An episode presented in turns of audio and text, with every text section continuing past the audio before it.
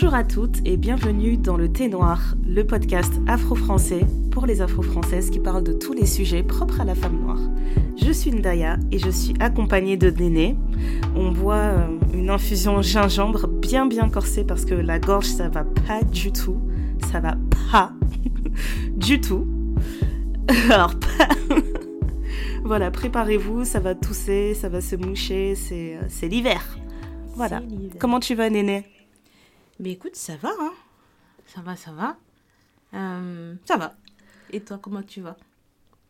Moi, je suis aux anges. Je fais du télétravail. Et euh, télétravail euh, is my love language.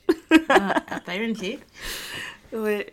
Non, mais j'avais eu une conversation avec, avec mon manager. Et en fait, quand, quand j'ai rejoint cette boîte et que tout le monde me disait tu travailles pour la meilleure personne de la boîte. Je pensais que c'était une blague. Mais mhm. c'est vraiment sérieux. Genre, la dernière fois que je suis venue au bureau, il m'a regardé. Il m'a dit euh, Daya, viens dans mon bureau, on va discuter. Il m'a dit Ça va?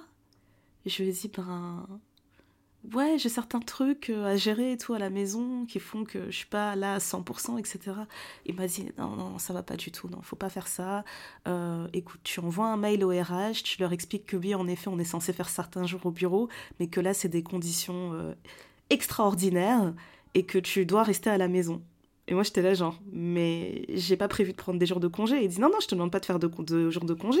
Je mhm. dis juste que tu peux rester chez toi tu peux travailler chez toi exceptionnellement si tu en as besoin. Juste dis-leur précisément euh, sur, euh, sur quelle période tu as besoin de rester à la maison et, et fais-le quoi. Mais je l'ai regardé avec des yeux en cœur, néné. J'adore ouais, cette bien. mais franchement, euh, ton manager est archi cool. Moi, le nombre de fois où j'ai d'ailleurs au téléphone, elle dit Ouais, je suis à la maison, là, je suis en train de faire des trucs. J'ai dit Madame, de toute façon, le, le, taf est fait. Et en plus, ce qu'elle me dit, c'est que. Euh, ouais, bah, parfois je le teste pour voir jusqu'où il va stopper et en fait, euh, il est satisfait. donc, euh, bah, vraiment, là, tu vois, ça faisait deux semaines que j'avais pas mis les pieds au bureau. Je suis revenue deux semaines après, alors que je suis censée faire trois jours par semaine, un truc comme ça. Et quand je suis revenue, bah, je me suis dit, purée, je sens qu'il va me dire, viens dans mon bureau et va me dire, tu te fous de ma gueule ou quoi Et au final, c'était même pas ça, c'était tout le contraire. Donc, je suis vraiment contente. Je suis bien contente, Ah non, je ne pars pas de cette boîte. Pour l'instant, tout va bien. Pour l'instant, on est bien là où on est.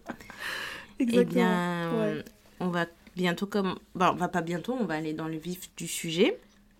Donc, euh, la dernière fois, vous m'avez écouté raconter ma life dans une des parties les plus intimes de ma vie. Vraiment. Euh, que j'ai gardé pour moi pendant... Enfin, pour moi et mes proches pendant assez longtemps. Et bon, maintenant, il faut croire que je le crie sur le toit de l'univers. Euh, et bien ça fait la différence. Hein. Oui, ça fait la différence. Ça rend tout très réel. Tout, tout, tout très, très réel. Mais maintenant, on va parler euh, de la même chose pour euh, Maman Daya. voilà, la maman, mère triple, comme on dit chez nous. Hein et Je te jure. La maman de trois enfants qui sont bon, qui sont mes enfants, mais qui sont les siens aussi, mais qui sont aussi d'abord mes enfants. Et on fait comme on peut. Qu'on partage, hein, et que, euh, voilà, on va parler un peu euh, d'un parcours, euh, de son parcours de, de la maternité. vous vous rendrez compte que nous avons des parcours qui sont très différents, mais je vais laisser maman Daya nous raconter son histoire, comment elle a réfléchi, comment elle s'est dit tiens j'aimerais bien avoir un enfant, je vais multiplier. Est-ce que c'est quelque chose qu'elle a trouvé facile Qu'est-ce qu'elle a trouvé compliqué Les réalisations après, euh, parce que la première a eu 8 ans. Donc ça fait 8 ans qu'elle est dans le game. Mon Dieu. et qu'est-ce qui était différent? Parce qu'elle a, parce que comme si un c'était pas assez, elle a fait trois fois. Et qu'est-ce qu'elle se rend compte? Est-ce qu'elle a un préféré? J'ai l'impression que tu parles d'une folle. non mais moi, je veux savoir, parce qu'on nous dit, oui, les mamans n'ont pas, les parents n'ont pas de préféré, et les mamans non plus. Mais on va poser la question, soyons franches et honnêtes, disons-nous les choses. Qu'est-ce que tu as trouvé mhm. difficile? Qui est ton préféré? Pourquoi tu as un préféré? Et pourquoi c'est Solange? Euh... Je te jure. Les gens, ils vont oh se dire, mais, les deux autres, là, on en a parlé vite fait, mais so-so ah Solange. La sauce Sola. Euh, voilà, écoute, euh, est-ce que c'était un choix? Est-ce que tu penses que si tu devais refaire ces choix aujourd'hui, est-ce que tu referais les mêmes choix?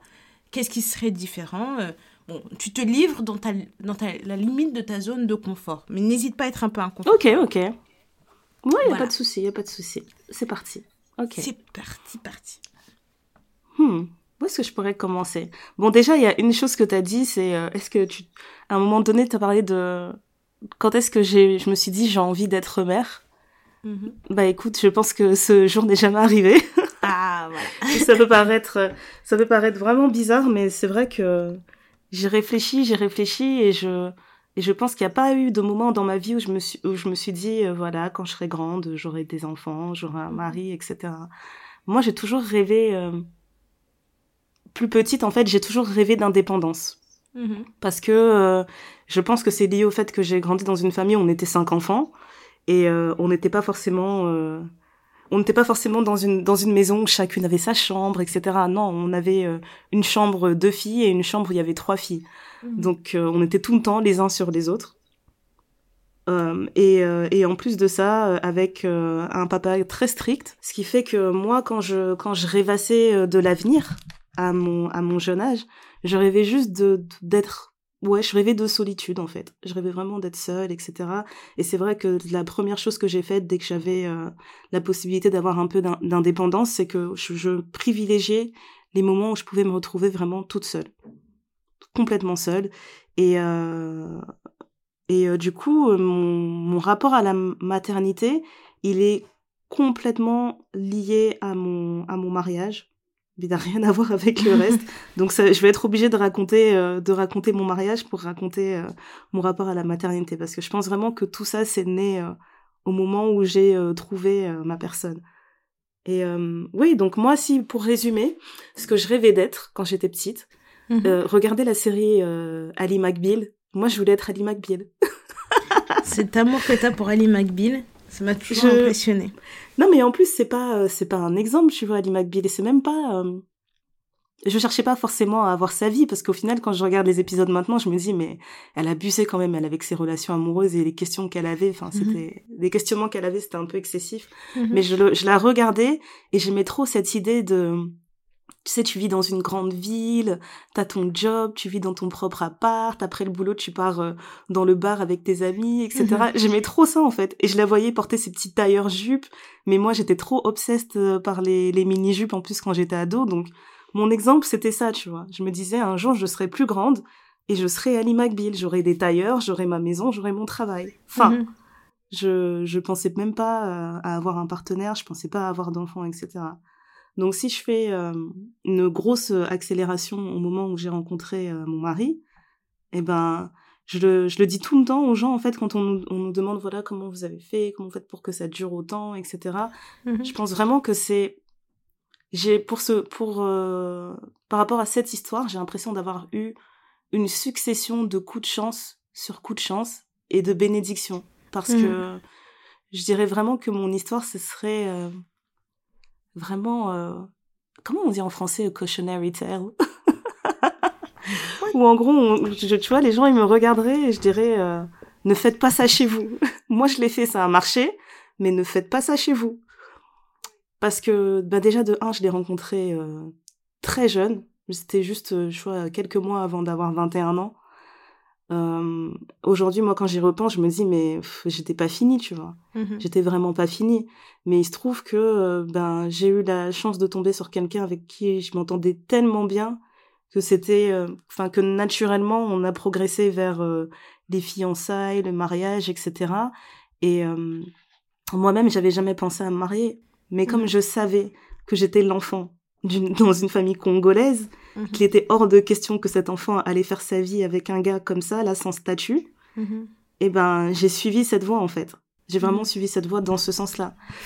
Ce qui fait que je me dis que par exemple, ben, tu vois, si j'avais si je l'avais rencontré peut-être ne serait-ce qu'à 25 ans, ben peut-être que je me serais jamais mariée, peut-être qu'on aurait été juste un couple comme ça euh, Oui. euh, peut-être qu'on aurait été en concubinage, ce genre de choses. Mais c'est Mhm. vrai que l'âge auquel je l'ai je l'ai rencontré, j'étais pas assez têtue pour faire les choses selon moi-même. Je faisais Mhm. beaucoup de choses par rapport à ce que mes parents attendaient de moi et par rapport à ce que je voyais dans ma famille et ce qui était considéré comme correct et, euh, et incorrect. Mes choix étaient liés à ça, tu vois.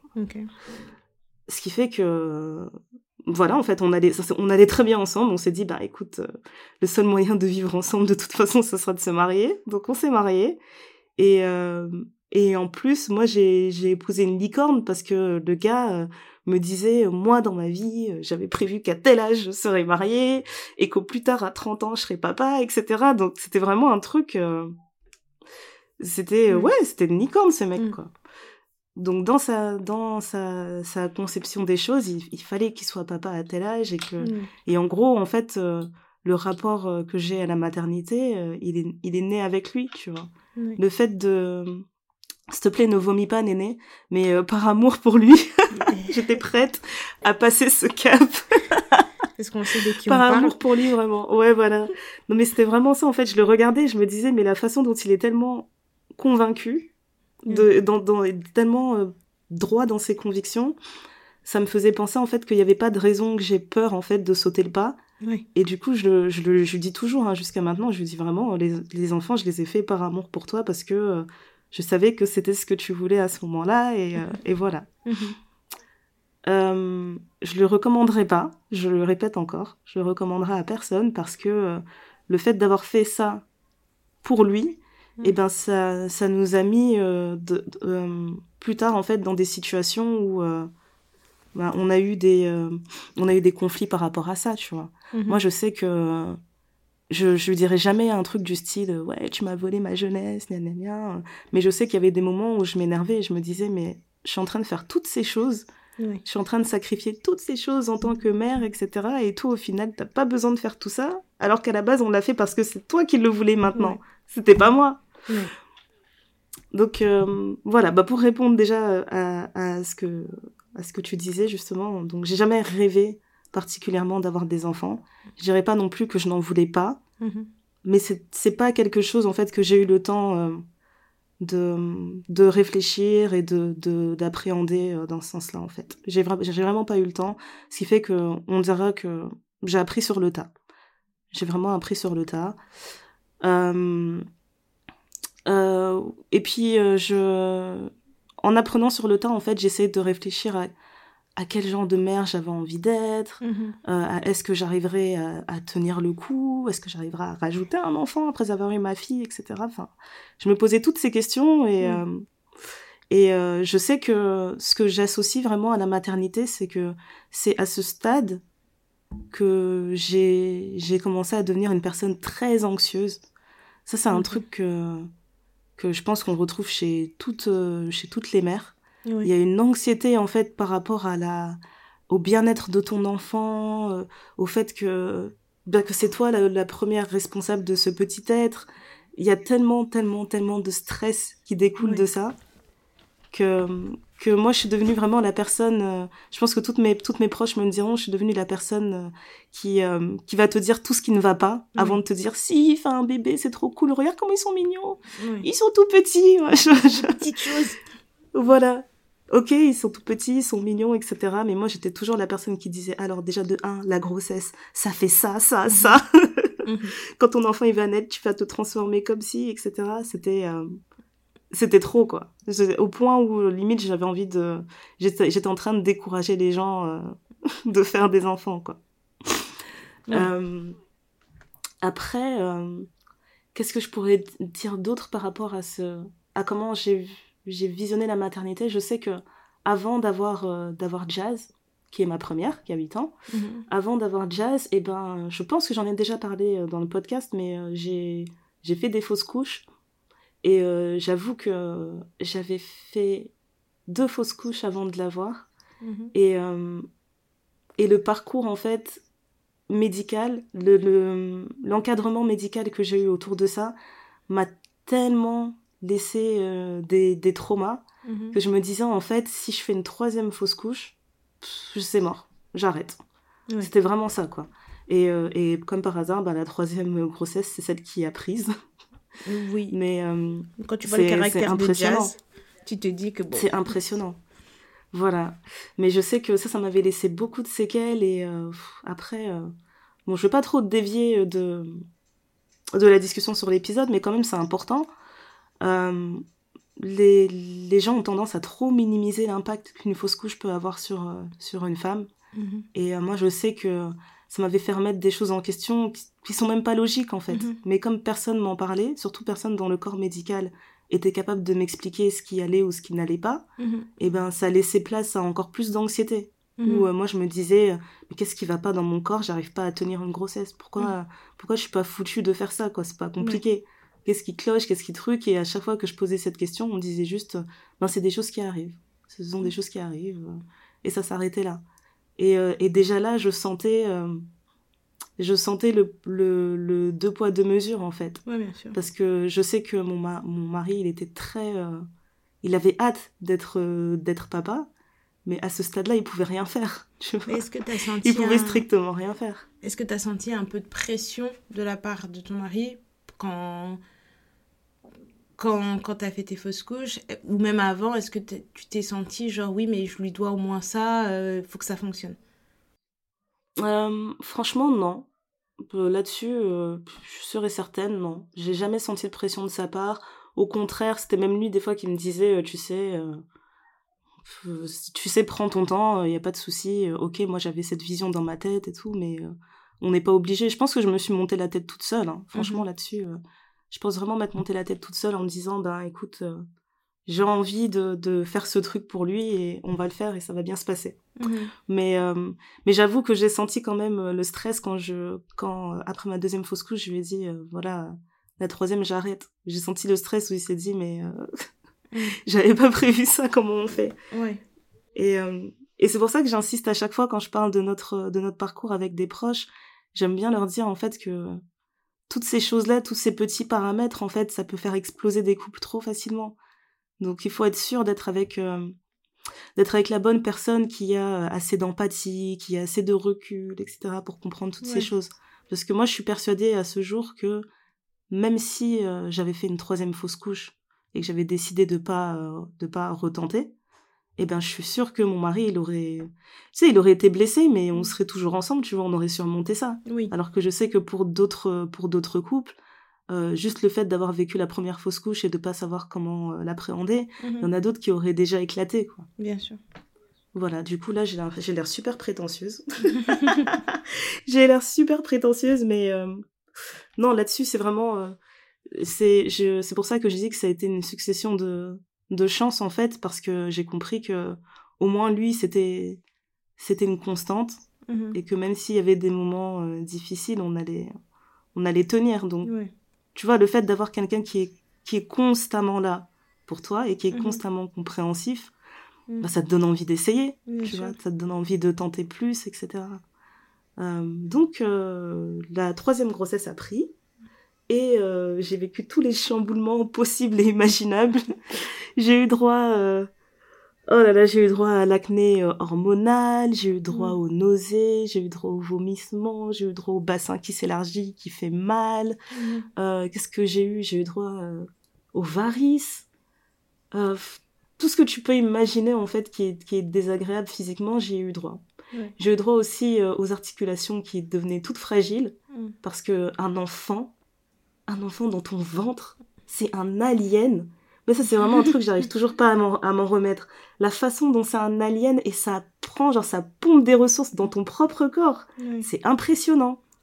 Je me rappelle que j'avais fait un rendez-vous médical et je leur expliquais, je comprends pas pourquoi j'ai mal comme ça aux articulations. Et ils me disaient, ben, c'est parce que euh, si vous consommez pas assez de calcium pour vous et pour le bébé, euh, et ben, il va prendre les ressources dans, euh, dans votre, dans votre corps, dans votre, et il va fragiliser vos os, etc. Je me disais, pardon? Mais genre, dans des cas extrêmes, il y a des femmes, elles, elles ont perdu des dents, quoi, quand elles étaient enceintes. Ouais. non, là, et là, elle a paniqué. Moi, je me souviens de Maya qui, à la fin de sa grossesse, ne prenait plus aucun appel vidéo. Elle disait, si tu veux me parler, tu m'appelles en audio, ça sert à rien de mettre la vidéo. Non, mais c'était, c'était incroyable. En fait, je me rendais pas compte à quel point euh, ça pouvait transformer quelqu'un, en fait, une grossesse. C'était, c'était impressionnant. Moi, je sais qu'il y avait beaucoup de moments où je me regardais, je me disais, mais c'est qui cette meuf? Mm. C'est qui cette meuf? Je comprends pas. Euh, elle est, elle me ressemble vaguement, mais euh, non, c'est, c'est pas moi. Et euh, ouais, tout ça, ça jouait. Donc, qu'est-ce que je pourrais dire d'autre autour de cette grossesse? Le fait de voir le, mon corps changer pour la première fois de manière aussi extrême, Mhm. ça a créé aussi de l'anxiété où je me disais, mais qu'est-ce que je deviens après ça, moi, en fait? Mhm. Euh, Comment je, comment euh, je, je m'ajuste, etc. Parce que moi, j'étais. euh, je pense que je suis toujours. Mhm. Mais j'étais le genre euh, de meuf, j'aimais bien m'habiller. Allez, on va dire sexy, j'aimais bien porter mes décolletés, j'aimais bien porter Mhm. des trucs courts, etc. Et à partir du moment où je suis tombée enceinte, ben, il y avait personne pour me dire que je pouvais continuer à faire ça Mhm. étant enceinte, le, le message général, c'était que, oui, quand t'es enceinte, tu caches tout ça, euh, Mhm.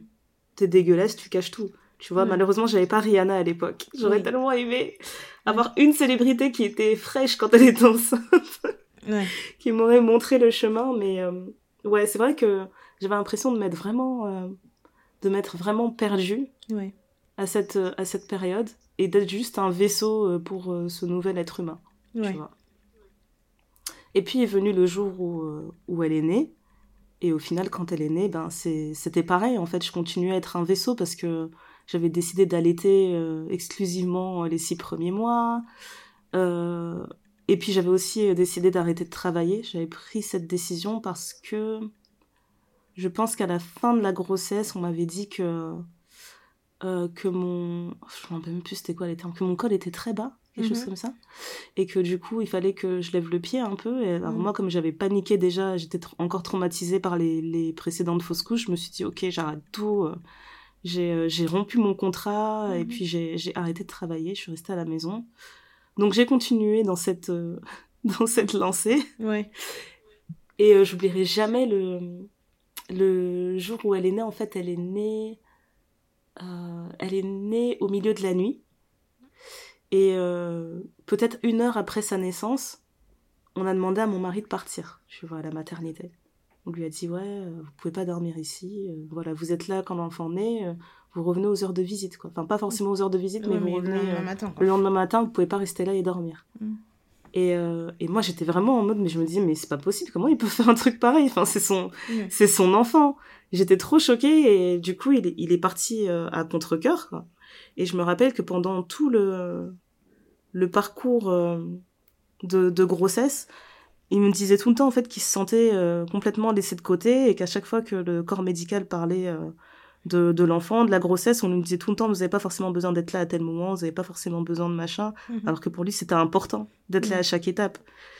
Et, euh, et c'est pour ça que euh, et, et c'est ce genre de choses qui me qui me rendait encore plus anxieuse parce que je le, le message que j'en tirais c'était que tout le monde me disait c'est pas son problème c'est ta responsabilité c'est la responsabilité de personne d'autre alors qu'au final quand nous on s'était euh, quand nous on avait accordé nos violons en privé entre nous Ouais. on était bien d'accord que c'était euh, si c'était pas du 50-50 c'était limite du 70-30 et 30 c'était moi tu vois Ouais. donc euh, c'était vraiment euh, c'était troublant en fait de voir comment les rôles étaient étaient échangés comme ça en fait quand on était dans l'espace public Ouais. et je me rappelle que cette première nuit justement j'ai eu de la chance Jazz elle dormait. Elle a dormi toute le enfin toute sa première nuit. Et donc moi je dormais profondément. Et à un moment donné le personnel médical euh, je pense qu'il y a une infirmière qui est venue pour me demander si j'avais donné euh, le sein. Et moi je la regardais genre euh, excusez-moi madame je, je suis devenue maman il y a trois minutes. Ouais. je sais pas ce que vous me dites que je suis, je suis censée faire quoi. Et elle me regardait tout de suite avec un ton très euh, très moralisateur en me disant ben il faut lui donner le sein euh, il faut la réveiller il faut lui donner le sein toutes les trois heures machin Ouais. j'étais complètement perdue quoi Ouais. et je me rappelle que quand cette femme a quitté euh, la pièce j'étais là et je regardais le berceau à côté de moi Mhm. et euh, la petite dormait et je me rappelle avoir j'ai vraiment fait un truc genre j'ai poussé son pied et quand j'ai poussé son pied j'ai vu qu'elle a un peu gigoté j'ai fait Genre, my god! Je me suis dit- non mais j'étais vraiment là je me suis dit oh putain c'est un être humain oh putain elle est vivante. Ouais. c'est pas une poupée euh, c'est la réalité elle est vraiment là elle est elle est à moi. Ouais. et sur ce moment-là je me suis dit purée mais c'est vraiment euh, c'est ma responsabilité. Tout le monde me me renvoyait tout le temps ce message c'est que c'était uniquement ma responsabilité. Et que du coup j'avais peur quoi. J'ai tout de suite sûr. commencé à avoir peur en me disant euh, bah si elle a pas mangé tout le monde va me crier dessus. Si elle est pas propre on va me crier dessus. Si elle pleure on va me crier dessus. Enfin je l'ai je l'ai vraiment pris comme ça euh, ça a été ça a été un gros choc en fait cette première nuit c'est une nuit qui s'est bien passée en Mhm. soi elle a, elle a dormi etc mais quand ça ça m'a quand, quand j'ai pris conscience de ça, je me suis dit, waouh, ok. Je me suis dit, ok, là, je suis allée vraiment loin. Vraiment, vraiment loin. Mm. Et euh, s'en est suivi beaucoup de mois où euh, j'étais complètement. euh, En fait, j'avais l'impression d'être hors de ma personne. Mhm. J'étais complètement détachée. Je faisais, euh, je faisais tout ce qu'il fallait faire en fait pour la maintenir en vie. Ouais. Donc c'était vraiment un truc genre c'était c'était mécanique, automatique. Ouais. Voilà, ok, elle s'est réveillée, on change la couche, tac, on fait une tétée. Ok, tel jour il faut lui donner le bain, il faut faire ça, il faut faire ça, il faut faire ça, il faut nettoyer tel truc. Et je réfléchissais à rien d'autre, mais strictement rien d'autre. Ok. Et euh, je sais pas combien de temps ça a duré, mais j'ai le souvenir de. J'ai le souvenir en fait qu'elle avait deux mois et demi, quelque chose comme ça. Et que un jour en fait j'étais. euh, J'étais bah, à la maison avec elle en train de, en train de jouer, je l'avais dans les bras, etc. Et en fait, j'arrêtais pas de rigoler, etc. Je faisais des bisous. Et j'ai demandé à mon mari, je lui ai dit, ouais, est-ce que tu peux me prendre en photo avec mon bébé et tout? Et genre, il m'a pris en photo en faisant une tête trop bizarre. Mhm. Je lui ai dit, bah, qu'est-ce qu'il y a euh? Il me dit, non, mais c'est la première fois que je te vois comme ça euh, avec elle, en fait. Mhm. Et je lui ai dit, ah, bah, tu vois, ça m'a fait un déclic, en fait. Je me suis dit, ben, il aura fallu deux mois et quelques pour que je me rends, pour que je commence à apprécier ce que je faisais, en fait. Ouais. Donc, c'était- j'étais vraiment rentrée dans un truc mécanique où je maintenais un enfant en vie. Mhm. Et au bout de un peu plus de deux mois, quand je commençais à la regarder et à voir, euh, tu sais, voir des traits euh, familiers, euh, à voir qu'elle-même, elle commençait à gazouiller, à essayer de communiquer, etc. Bah, j'ai fini par tomber amoureuse de mon enfant, euh, tu vois, après qu'elle soit née. Il y a des gens, euh, je sais qu'il y a des femmes, euh, elles sont enceintes, et à la seconde où elles sont enceintes, elles sont emplies d'amour et de, de plein d'émotions, etc. pour Mhm. leur enfant. Moi, c'était juste, euh, c'était tout le temps, euh, c'est ma responsabilité. Ok, c'est mon enfant, euh, il faut que je le protège, il faut que je le protège, il faut qu'il soit en bonne santé, il faut que tout aille bien, il faut sécurité. Je ne pensais qu'à ça pendant les neuf mois de grossesse et pendant ces deux premiers mois encore. Ouais. Et ouais, donc ça déjà c'était La rencontre avec C'était un- Comment tu es tombée amoureuse de ta fille? Ouais, voilà. Et du coup, j'ai l'impression que, euh, que je suis vraiment devenue maman à ce moment-là, tu vois, pas avant. Avant, euh, j'étais, j'étais le vaisseau. j'étais le vaisseau mère, j'étais un parent. Enfin, tu vois, c'était, je, il y avait, il y a le terme générique, j'étais une mère, j'étais un parent, etc. Mm. Mais à ce moment-là, j'étais vraiment amoureuse de ma fille et du coup, j'étais sa maman, tu vois. Mhm. Et euh, euh, alors qu'au contraire, mon mari, ben, il l'était à la seconde où euh, on a entendu le cœur battre dans mon ventre, et ben c'était fini, tu vois. C'était un daron, personne ne Mais pouvait rien lui pas- dire. Est-ce qu'il est pas né daron C'est ça la question que je me pose. Franchement, je pense que c'est ça. je pense qu'il est né daron. Je sais pas combien d'expériences il a eu avec euh, avec des enfants et tout, enfin avec des petits, avec des bébés quand lui il était plus jeune. Mais je sais pas pourquoi dans son dans sa tête il était persuadé qu'il était né pour être un daron, tu vois. Ouais. C'était vraiment ça. Et euh, ah bah du coup je sais même plus ce que je voulais dire. Ouais donc euh, lui il était, euh... ouais il avait toujours été un daron. Moi je suis devenue maman après les deux mois et quelques. Et après et c'est là que j'ai commencé à reprendre, à essayer de, de de reprendre part à la société. Mhm. Et je me suis rendu compte en fait que que dans mon entourage etc j'avais, je sais pas si je peux dire que j'avais raté des choses Mhm. mais euh, j'arrivais plus à être aussi investie en fait dans mon entourage Ouais. et ça c'est quelque chose que, que je regrette jusqu'à aujourd'hui en fait c'est que euh, comme moi je suis devenue maman euh, à 24 ans je te laisse imaginer ma bande euh, ma bande de, de copines de cousines etc du même âge bah elles étaient pas du tout à ce stade là tu Bien vois sûr. dans leur vie Bien sûr. elles en étaient à des trucs complètement différents. Je sais que une de mes meilleures amies, elle venait de s'installer à l'étranger. Enfin, c'était, ça n'avait rien à voir. Elle, elle vivait la, la vie d'Annie McBeal, tu vois. Et moi, j'étais, euh, j'étais là, je changeais des couches. Ça n'avait rien à voir. C'était, euh, c'était impressionnant. Je pense que dans mon entourage, j'étais euh, la première à m'être mariée Mhm. et la première à être devenue, à être devenue maman. Ce qui fait qu'il y avait un gros décalage. J'avais du mal, en fait, à, à, à rester aussi proche de chacune, en fait, parce qu'on n'avait plus les mêmes... on n'avait plus les mêmes obligations, on n'avait plus les mêmes intérêts euh, directs, etc. Donc j'étais vraiment... euh, je me suis sentie très isolée. Ok. Et, euh, et c'est même pas euh, un reproche que, que je fais à, mes, à mes amies, hein, parce que je pense pas qu'elle m'ait qu'elle m'ait mise de côté, mais je me sentais isolée par défaut, dans le sens où il y a rien qui me... Ben, y a rien en fait qui me, qui me parlait, Mhm. tout simplement. Donc j'étais là, je vivais le truc un peu. J'avais l'impression de, de, de vivre les, les vies des gens un peu à distance. Et euh, bref, c'était euh, c'était un peu particulier en fait. Et euh, je, me, je me rappelle que bah, justement, euh, Charme qui vivait à l'étranger, euh, elle m'avait fait une surprise. Elle était venue me voir euh, quand la petite avait trois mois, je pense Mhm. ou peut-être moins, hein. peut-être moins. Je me rappelle juste un matin, je me suis levée et euh, je faisais ma routine comme d'hab, tu sais, je me lève, euh, je vais voir si la petite elle dort bien, ouais, elle dort. Je mets mon, mon doigt en dessous des narines, ok, elle respire, super. Mais tu sais, genre, je me frotte les yeux et tout, j'avance dans mon salon et je vois dans mon salon Charme qui est assise et qui me regarde avec un grand sourire.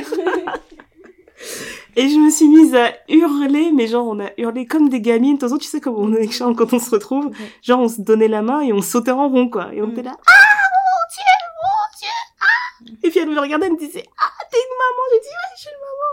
Et j'ai dit, attends, attends, attends, attends, je vais aller la chercher.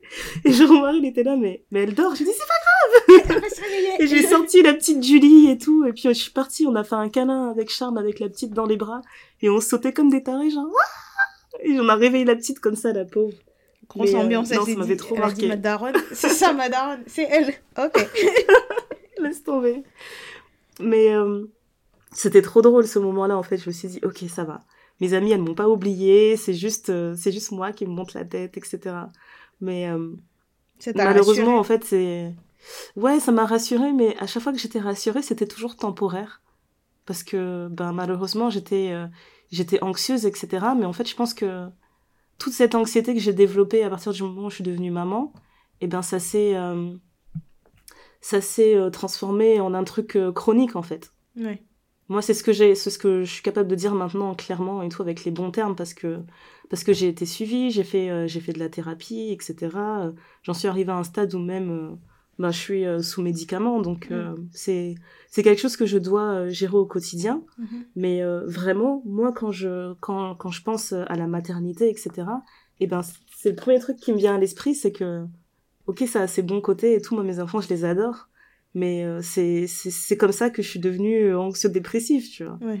Et c'est ça fait mal de le dire parce Ouais. que j'ai pas euh, j'ai pas de regrets mais euh, je me, je me dis que tout ce que j'ai vécu, il faut que il faut que ça serve à quelque chose. Mhm. Donc c'est pour ça que je dis que moi je suis le genre de personne si on me pose des questions sur la maternité, etc., sur la parentalité, je vais euh, répondre sans filtre parce que j'ai pas envie que quelqu'un se retrouve dans une situation comme la mienne et n'ait pas la chance que j'ai, tu vois. Ouais. N'est pas forcément la chance que j'ai.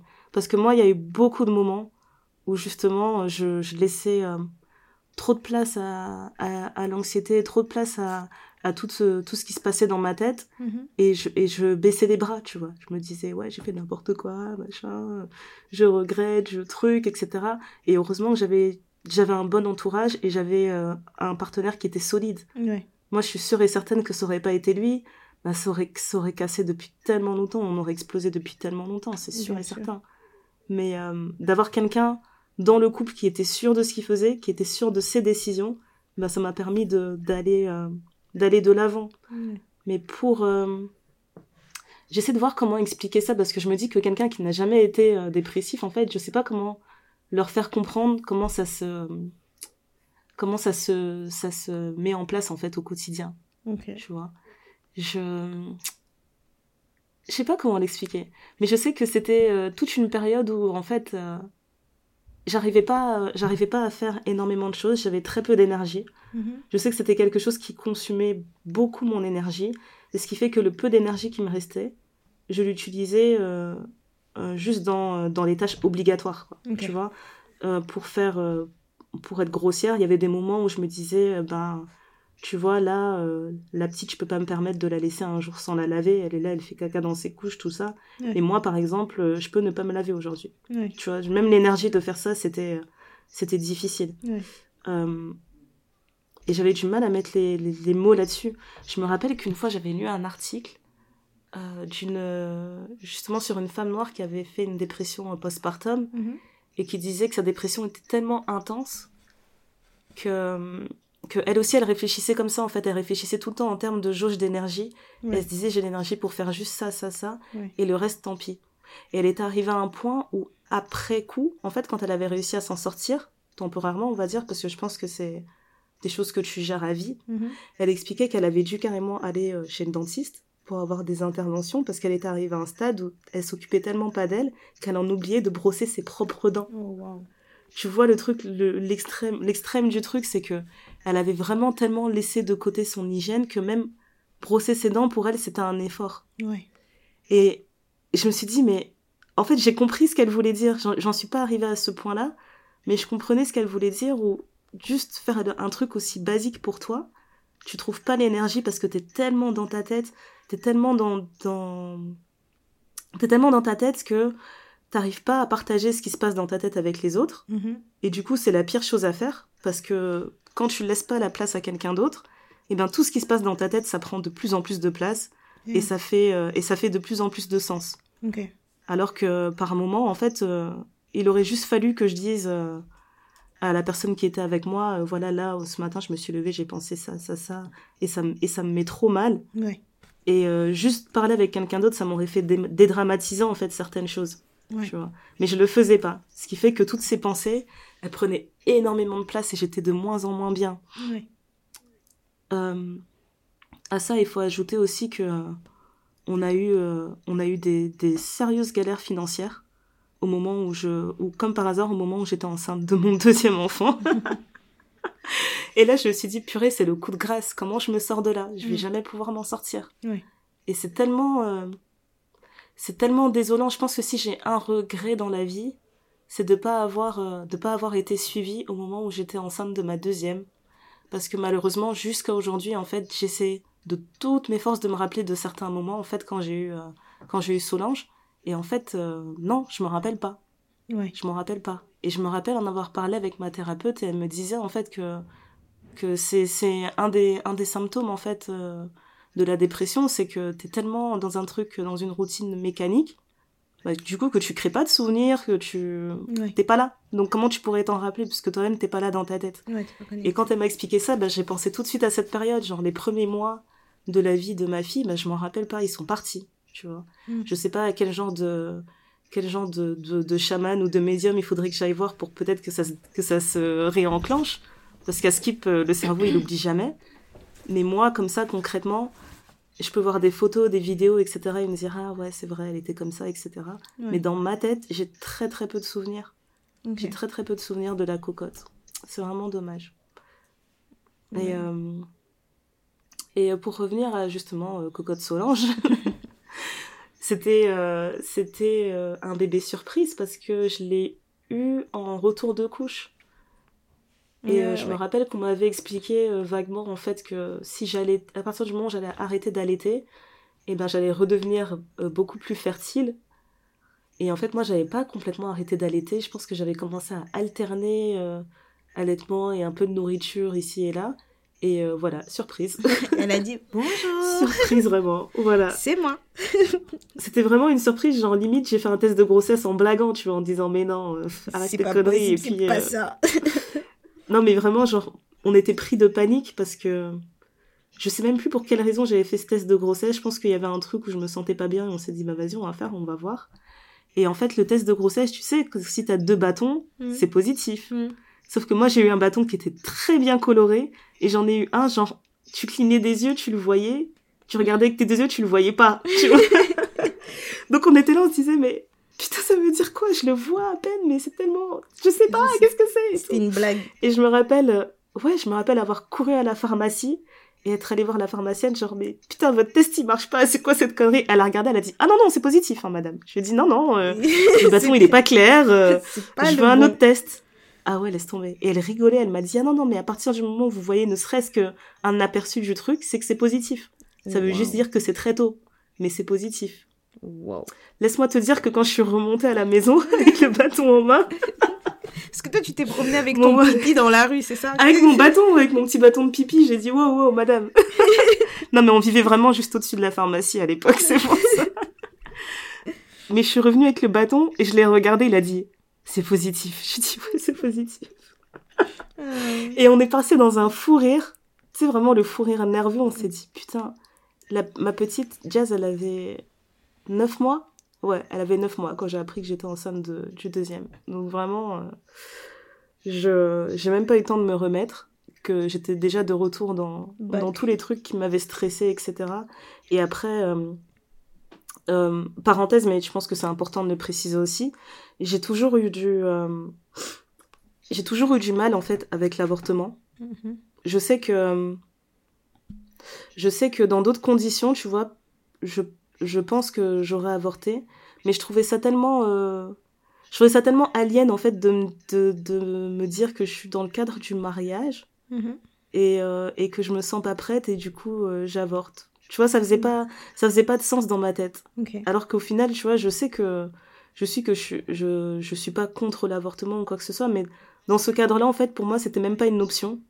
Je me disais, écoute, t'es là, euh, t'es, t'es, je sais pas, t'es là, t'as ta famille, etc. euh, ça va bien se passer. Dans ma tête, c'était vraiment le, le raccourci que j'avais fait. Et je me suis dit, ben là, dans ce dans ce cas précis, c'est pas une option. On va aller au bout du truc.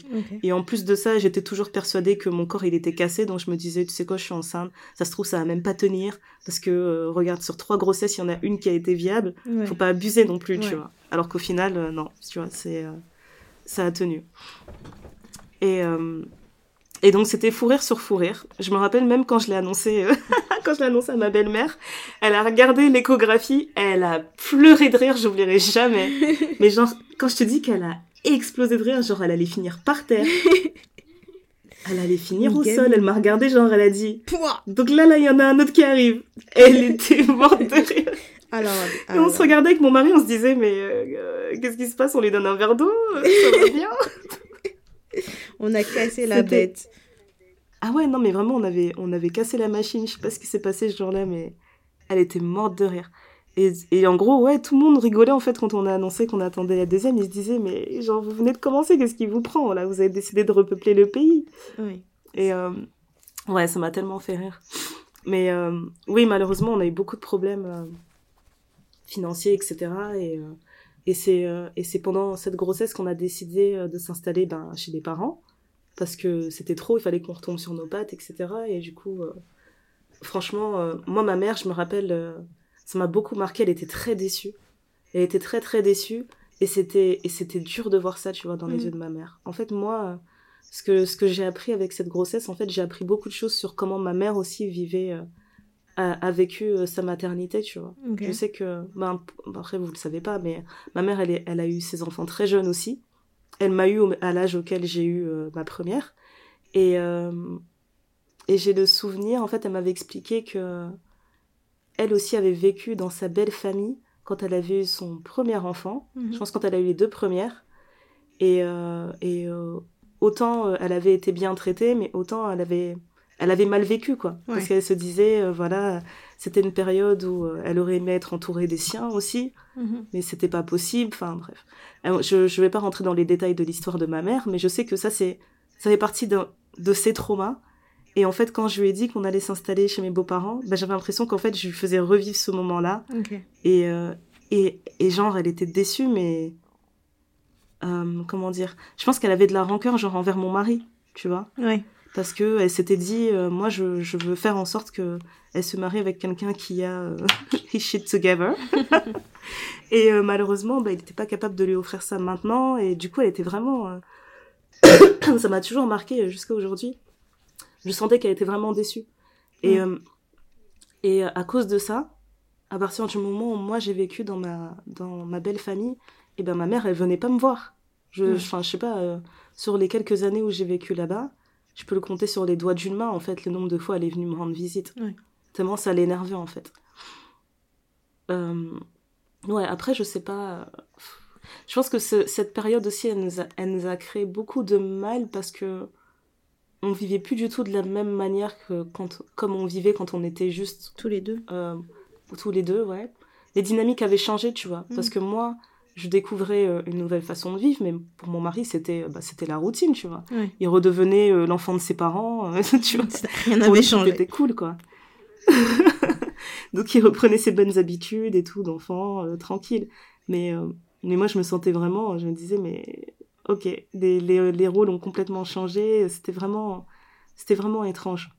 Donc euh, il nous a fallu beaucoup de temps pour ajuster tout ça. Et, euh, et j'ai le souvenir qu'à un moment donné, ça avait vraiment, euh, ça avait vraiment explosé. Et on était là en train de, de brainstormer comment on fait, euh, comment on fait pour se sauver.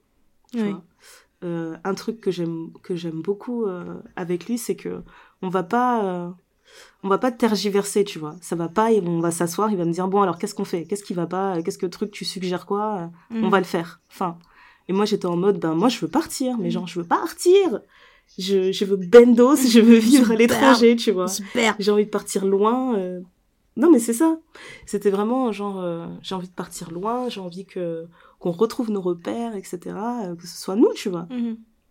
Et genre, il a dit, ok, ok, on va faire ça. Tu vas aller où? Je dis, ah, je vais aller à Londres. Ok, bah on va partir à Londres.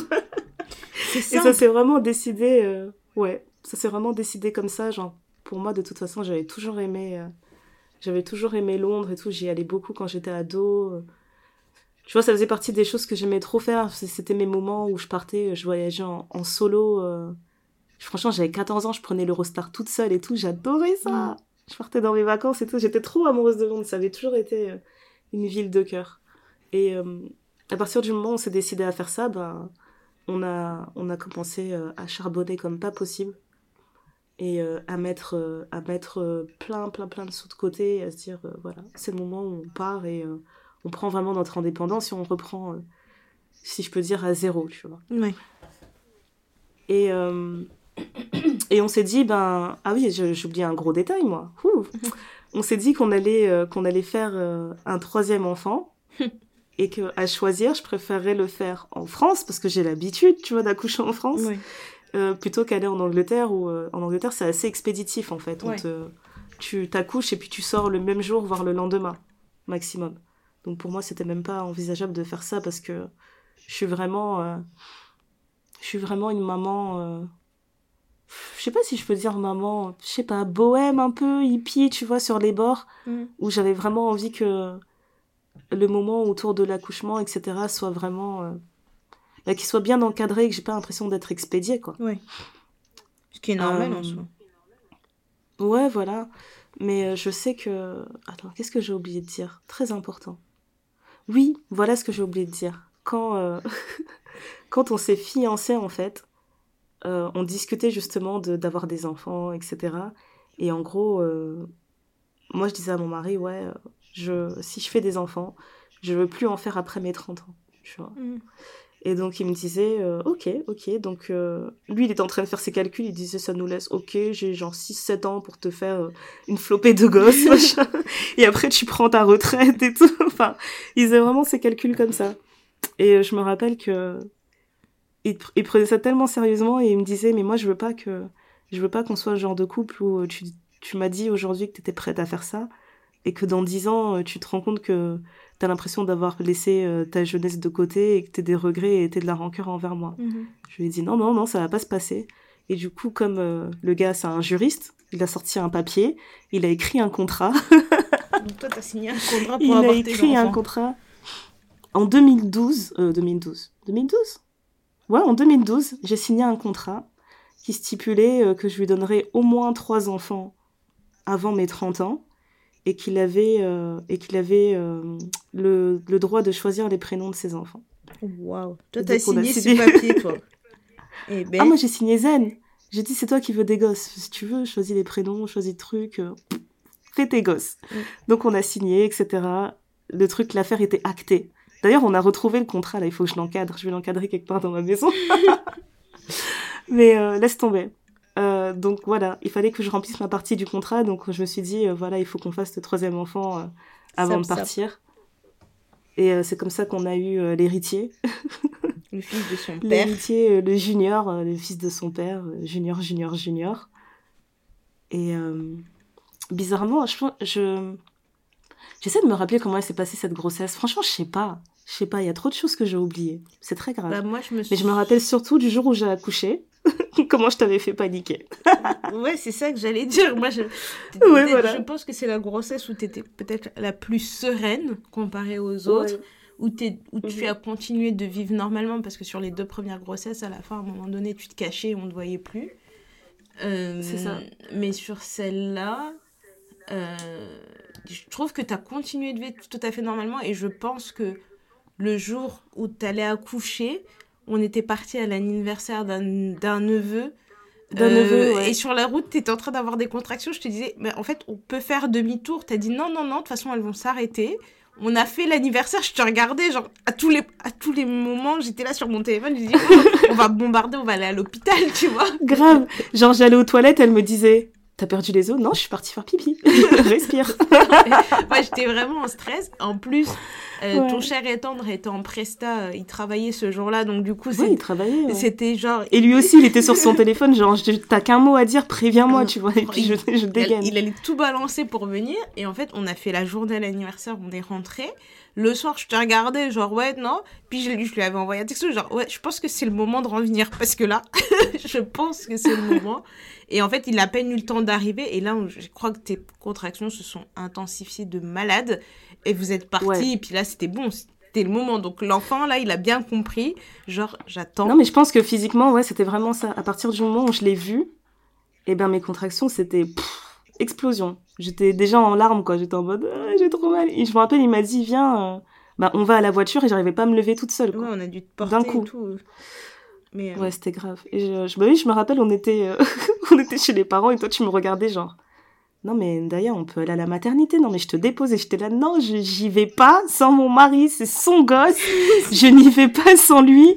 Je préfère serrer les jambes et tout et avoir mes contractions, c'est mort de chez mort. Et je crois que, oh, mais en plus, il y avait ton frère qui était là aussi, il me regardait Ouais, genre, euh, qu'est-ce qui se passe ici? Il a dit c'est quoi cette ambiance?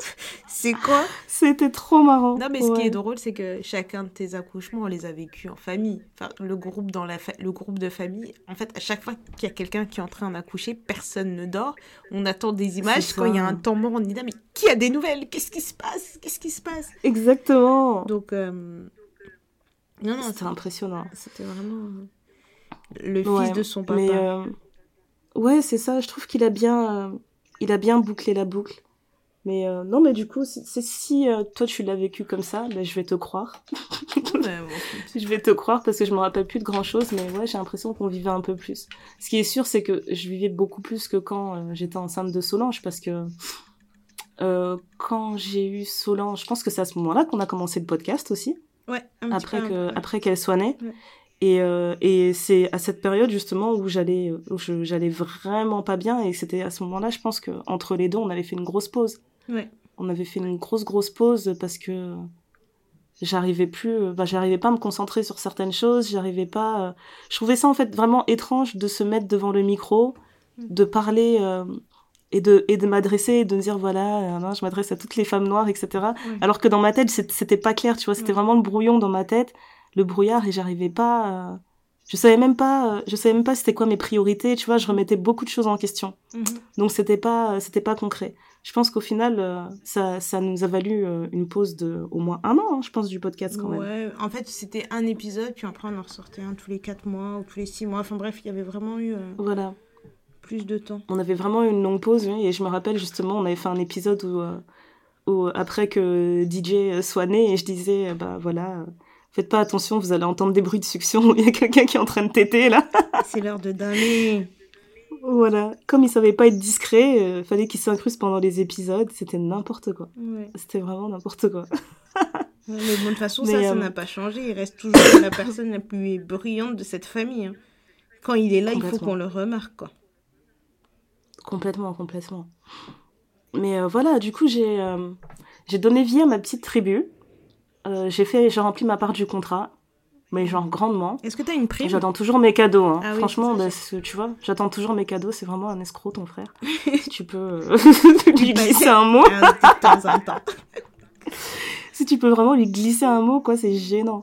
Mais euh, non, mais j'ai le souvenir de, j'ai le souvenir en fait quand j'avais eu euh, ma première en fait, j'étais partie chez mes parents et euh, il y avait euh, la sœur de mon père qui était chez les parents à ce moment-là. Donc elle a eu l'occasion aussi de la voir. Je pense que j'étais venue pour ça justement. On avait euh, concordé les agendas. Et euh, elle a regardé la petite et tout, elle était là, elle m'a regardé. Et en fait, ma tante, elle dit toujours des trucs gênants, elle me bute. Elle me regarde, elle porte la fille, elle me regarde, elle me dit oh, Daria, j'arrive pas à le croire. T'as fait la chose. Je dis pardon, la chose. Elle me dit Tu as fait la chose. Je lui dis Mais madame, à ton avis, t'es là, tu portes mon bébé. Elle me dit Mais non, mais justement, je réalise que t'as fait la chose. et, euh, Et elle me regarde et tout, du coup elle me demande ouais comment ça va, etc. Et je lui dis ben on fait, euh, on fait aller quoi. Mm. Et euh, elle me disait tu sais, je sais t'es très jeune, etc. Mais elle me dit tu sais il y a y, plein de personnes pour qui ça, ça marche bien, tu vois, quand tu fais tes enfants tôt. Elle a dit moi ce que je te conseillerais, parce que elle c'est ce qu'elle a fait aussi. Mhm. Elle a dit moi ce que je te conseillerais c'est de faire tes enfants en fait et grandir avec eux. Et euh, moi, je me rappelle qu'elle me disait ça parce que, tu vois, les, les, les Africains, on peut pas laisser quelqu'un respirer. Mm. Je venais à peine d'avoir un enfant, on me demandait déjà est-ce que t'en veux un deuxième, est-ce que machin. Ouais. Et j'étais là, mais genre, laissez-moi me remettre physiquement, moralement, mentalement. Ouais, et euh, j'avais toujours droit à cette question, et donc elle, elle m'avait juste dit, ben, mon conseil, ce serait que tu les fasses tôt Mhm. et que tu, et que tu grandisses avec eux. J'étais, euh, j'étais mitigée là-dessus, tu vois. Mhm. Je me dis qu'au final, c'est ce que j'ai fait, parce que vraiment, mes enfants, ils m'ont fait grandir. Ils m'ont tellement fait grandir. Mhm. Peut-être de manière euh, choc, mais je suis persuadée que l'être humain, des fois, il a besoin de choc dans sa vie, en fait, pour grandir. Quand tu vis des choses graduellement, tu t'en rends pas compte, tu vois. Comme on dit, euh, tu sais, tu peux être dans une marmite et euh, l'eau se met à bouillir graduellement, tu vas pas le sentir. Mais tu, tu sautes dans la marmite bouillante, tu vas dire wow C'est chaud. Voilà. Et euh, ouais, je pense qu'il m'a fallu ces chocs en fait pour vraiment grandir et changer parce que j'avoue que euh, moi, quand je repense à comment j'étais quand, euh, quand je suis rentrée dans cette relation à 20-21 ans, pour moi j'étais immature, tu Mm. Peut-être que là, au, à à l'instant T, je pensais que j'étais bien dans ma tête, j'étais une adulte, Ouais. mais j'étais immature, tu vois. Mm. Mais, et du coup, je pense que moi, ça m'a réussi, mais je le dirais jamais à quelqu'un comme si c'était un conseil. Fais tes enfants et grandis avec eux. Ouais. Ça va pas la tête. Pour moi, c'est pas un conseil. tu vois, je préfère le di- dire, voilà, moi, j'ai fait ça et j'ai grandi avec eux, ça a marché, Ouais. mais je pourrais jamais conseiller ça à quelqu'un. Enfin, tu sais pas comment la personne va grandir, tu sais pas si ça va la faire grandir de Ouais. faire ses enfants tôt. C'est ça. Peut-être que ça va être encore pire, peut-être que ça va la faire craquer, elle, elle va se rebeller, elle va se dire non mais en fait j'en voulais pas de ces gosses, prenez-les. Enfin, il Mm. y a tellement de, de, de paramètres différents. Enfin, je recommanderais jamais ça à quelqu'un.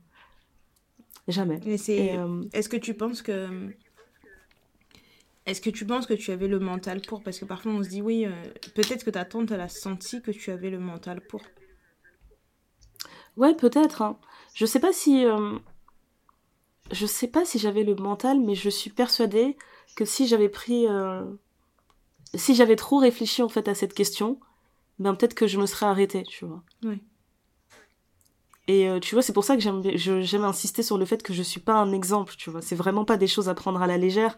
Mais moi, j'étais vraiment en mode. euh, bah écoute, c'est bien que je sois tombée enceinte de Solange comme ça parce que je sais pas si j'aurais réussi euh, à planifier le truc, etc. Ouais. Et euh, pareil, quand, j'ai, quand on a décidé d'avoir le troisième, ben, c'était pareil. Je me suis dit, euh, ok, on était tombé d'accord sur trois, on va faire les trois, c'est bon. Ouais. On verra comment, on verra verra. où ça nous mène. Alors que, tu vois, si demain j'ai une amie, elle me dit un truc comme ça, je vais dire, t'es malade ou quoi? Je vais pas te laisser faire ça. Ouais. Tu vas pas m'expliquer que tu vas faire des gosses parce que euh, on va voir où ça nous mène ou parce que t'as signé un contrat qui a pas de valeur. Franchement. Mais euh, du coup, euh, aujourd'hui, je. Ouais, je dirais que le. Je peux pas dire pas de regret à 100%, mais vraiment le gros regret que j'ai, c'est que j'ai c'est, c'est, ce trou de mémoire là, Mhm. qui, qui est toujours pas revenu. Mais euh, tu vois, si aujourd'hui. Des personnes qui m'ont, qui m'ont rencontré peut-être cette année, qui m'ont connu euh, il y a pas longtemps, Mm. elles, elles s'imagineraient jamais en fait que mon parcours il était aussi, euh, aussi euh, complexe et, et conflictuel, tu vois. Ouais. Intérieurement, c'était, c'était trop.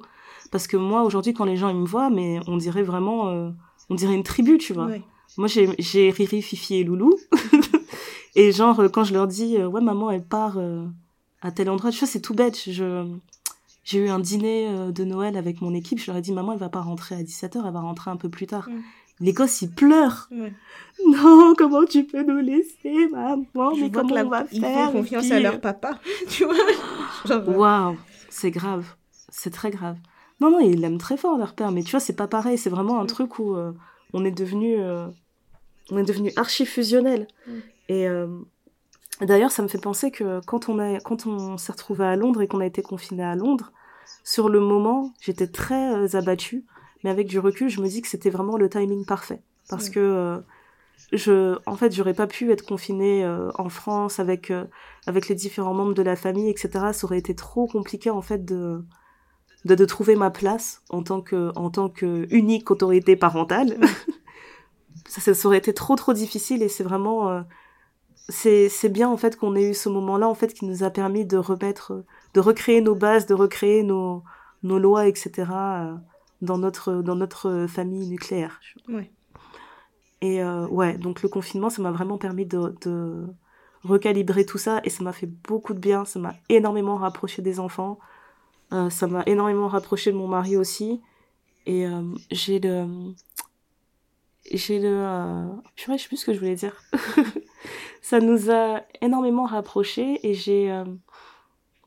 Moi, je pense que c'est là que j'ai vraiment commencé à me transformer en maman mère, quoi. J'étais là, je faisais des gâteaux avec les enfants. Les enfants, dès qu'ils avaient une idée euh, complètement délurée, j'étais en mode, bah vas-y, on va tester. euh, on va tester. et c'était vraiment parce que. euh, Bah, je pense que ça arrivait à tout le monde, mais au début du confinement, tu sais, t'as un moment de panique et tu te dis, mais c'est, c'est... qu'est-ce qui nous attend en fait demain? C'est quoi cette vie? Qu'est-ce qu'on va faire? Etc. Ouais. Et moi, j'étais... je me suis vraiment mis une claque toute seule.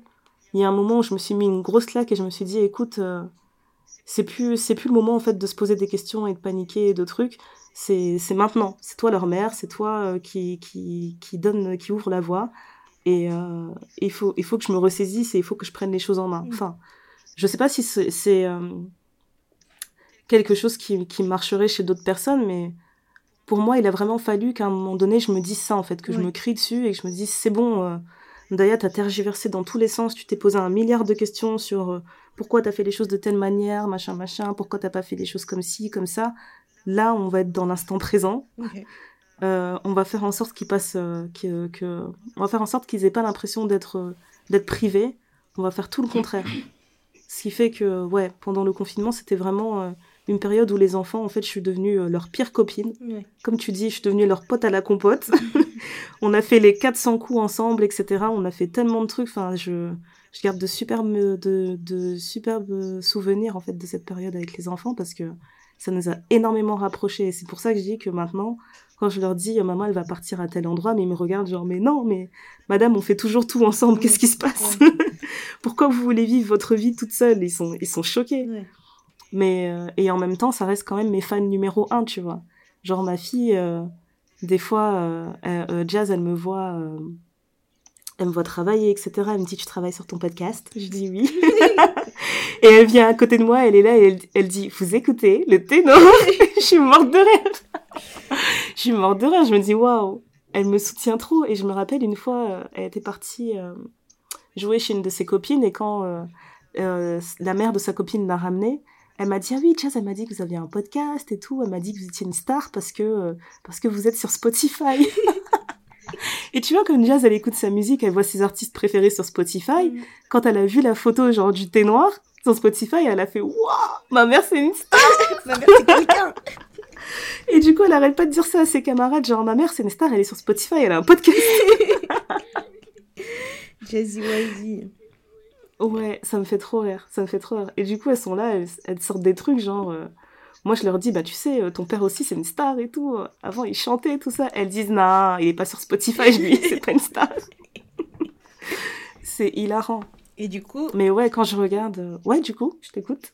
non, non, j'allais poser la question. Maintenant, comme tu as dit que tu as eu tes trois enfants assez rapprochés et que tu es. euh, et que tu es. euh, Enfin, que le confinement aussi, ça vous a rapproché. Et après avoir passé autant de temps avec tes enfants, je vais poser la question euh, qui peut fâcher certaines mamans. Mais est-ce que tu Mhm. as un enfant préféré? Ouais, mais en fait, j'ai l'impression que ça change tout le temps, tu vois. Bah déjà, j'ai eu Jazz, ok, elle était toute seule, donc c'était mon enfant préféré, logique. Mhm. Et après, euh, euh, après j'ai eu Solange. Et euh, elle est devenue ma préférée parce que je trouvais plein de traits de caractère similaires avec, avec moi quand j'étais enfant. Et puis elle a un côté vraiment... je sais pas comment le dire, mais elle a un côté vraiment euh, mystique, tu vois. Tout le monde le dit, en fait. Elle est, elle est trop euh, unique en son genre. Exact. Et euh, elle a sa propre personnalité qui est bien marquée, genre depuis tout bébé, il y a des trucs qui n'ont pas changé, quoi. Mhm. Je l'ai toujours trouvée super forte, super aventurière, très artistique, euh, très solitaire aussi. Et je trouve ça trop drôle, en fait, de voir un enfant euh, qui est là, elle interagit avec des gens, puis elle se dit, bon, j'ai eu ma dose de vous, je me casse. Et tu lui dis, mais Solange, on était là, on s'amusait, tu pars où? Non, je suis dans ma chambre, j'ai plus envie de vous parler. Euh, elle se casse vraiment, genre, merci à tous. Et j'ai souvenir que moi, petite, j'étais trop comme ça, tu vois. Ouais. Je... Ouais, puis c'est la reine des câlins, tout ça. Enfin, il y a tellement de trucs qui font que je me retrouve vraiment en elle. Mhm. Du coup, j'ai ce gros attachement pour elle.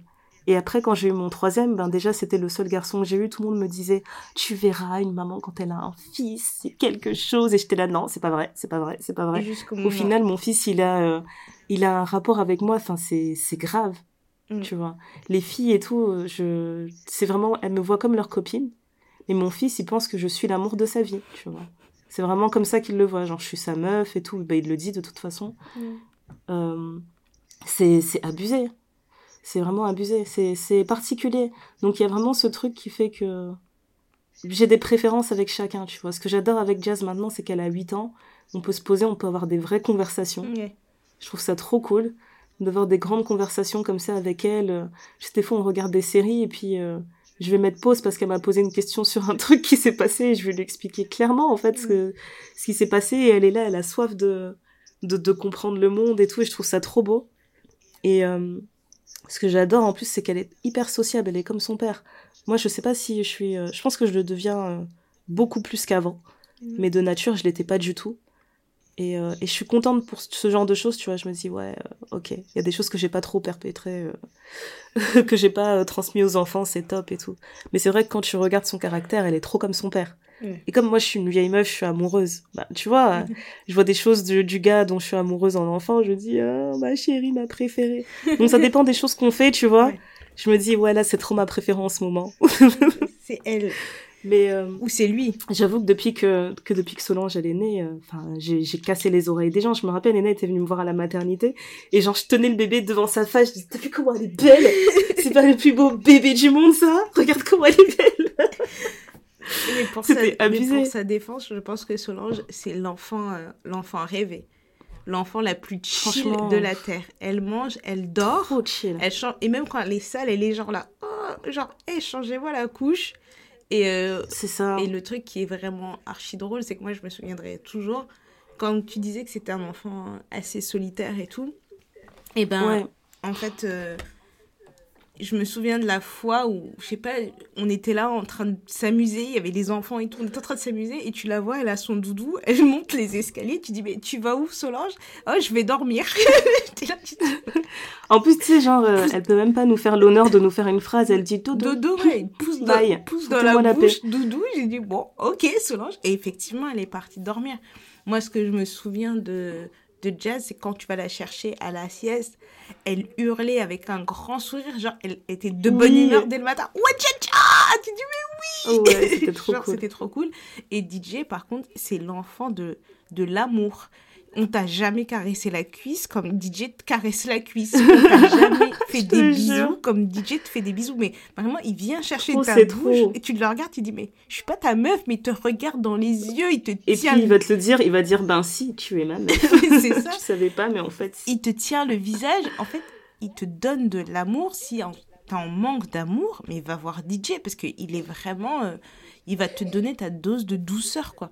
Et c'est marrant parce qu'ils ont chacun leur caractère et tout, mais ils sont des personnalités bien différentes, quoi. Donc, je, C'est ça. comprends C'est que- exactement ça. je comprends que tes préférés changent. Ouais, c'est ça. Mais après, je sais que les gens ils disent que c'est pas bien de dire ça, etc. Mais bon. Moi, en tout cas, quand les enfants ils me demandent c'est qui ton enfant préféré, je dis ah bah c'est papa. Il y a pas de doute, c'est mon gosse préféré. euh. C'est lui. euh, Et elles sont là genre mais c'est pas ton gosse. Je dis ouais mais je l'ai eu avant vous donc gardez la pêche. Mais, euh, et donc, du coup, co- comme tu disais que tu t'étais pas imaginé maman, est-ce qu'à un moment donné, tu t'es, quand tu voyais des mamans dans des séries ou quoi que ce soit, est-ce que tu te disais, euh, bon, j'ai la réponse à la question, mais euh, quel genre de maman t'imaginais être Quand tu te voyais, les voyais les trucs à télé, tu disais, ah bah, je serais plutôt une maman comme ça. Si je devais être mère un jour, je serais comme ça. Bah, j'imaginais pas.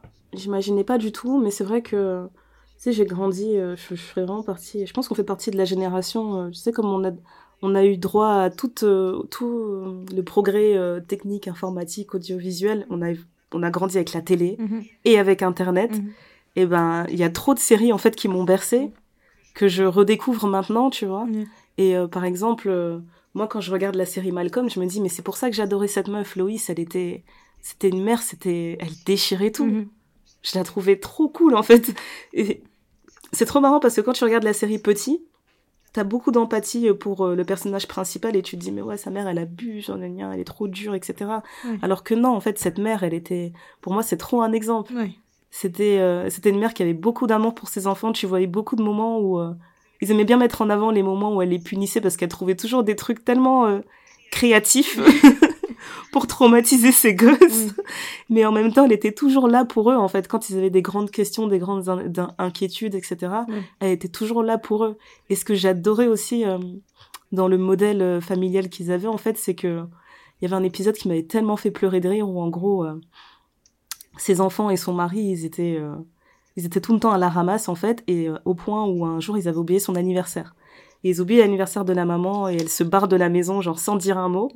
Et ils sont tous en train de paniquer genre toute la journée ils essaient de retrouver leur, la maman en se disant mais putain on a raté son anniversaire on est vraiment une famille de merde et tout euh, il faut qu'on la trouve et tout il faut qu'on rattrape le coup et en fait quand ils la trouvent euh, elle est euh, à un stand de, de baseball, tu sais, le truc Oui. où on te lance la balle automatiquement. Là. Oui.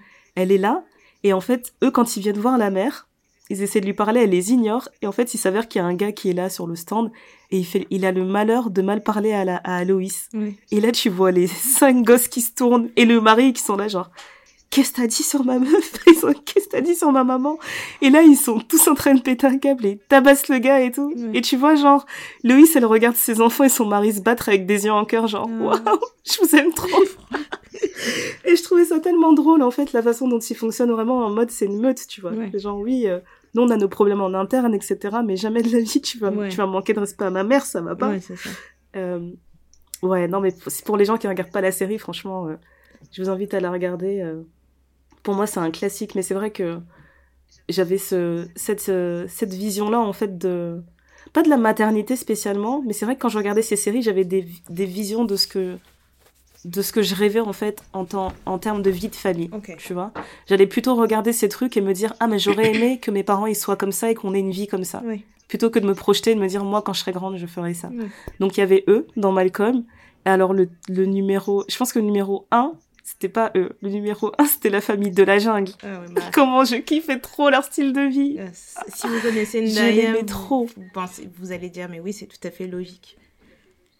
Ouais, moi je rêvais vraiment de, ben j'en rêve toujours, mais j'aime vraiment l'idée d'avoir une vie nomade en famille en fait.